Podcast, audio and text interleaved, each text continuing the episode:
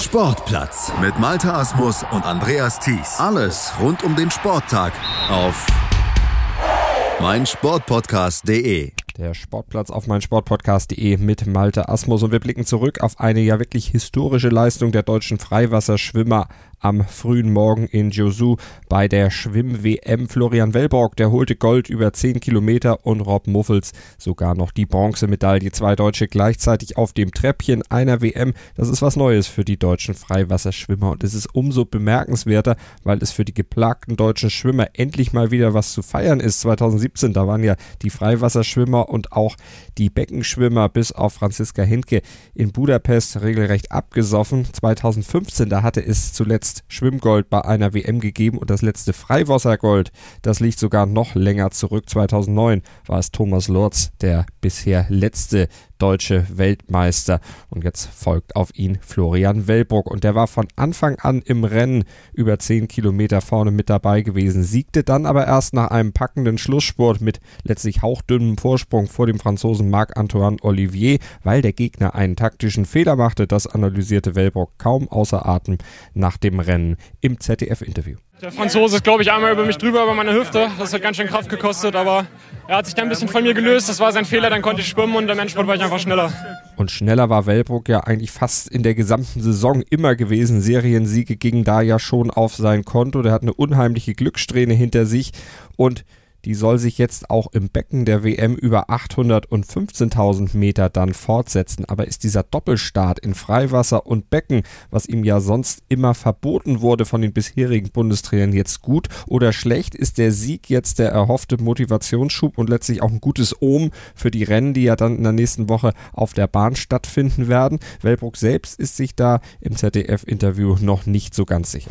Ja, kann es, kann auch ein bisschen kontraproduktiv sein. So ein 10-Kilometer-Rennen, das haut ganz schön rein und jetzt muss ich erstmal regenerieren. Hat ja noch ein bisschen Zeit bis dahin, aber den Erfolg im Freiwasser, den wird ihm schon mal keiner nehmen können.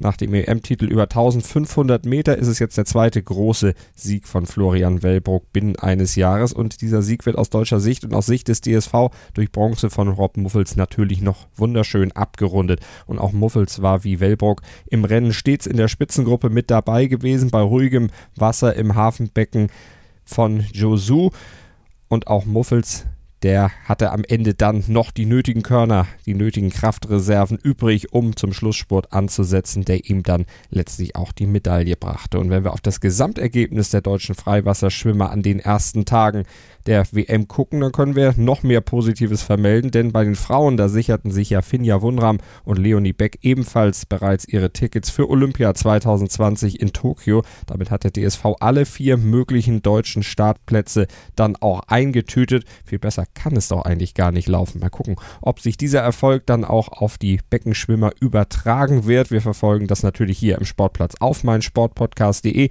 Und wir haben nicht nur Schwimmen im Angebot, wir blicken auf die gesamte Welt des Sports. Da könnt ihr sicher sein. Klickt euch mal durch unser Angebot auf Deutschlands größtem Sportpodcast-Portal.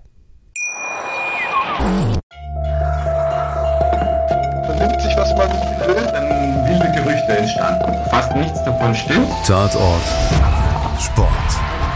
Wenn Sporthelden zu Tätern oder Opfern werden, ermittelt Malte Asmus auf meinsportpodcast.de.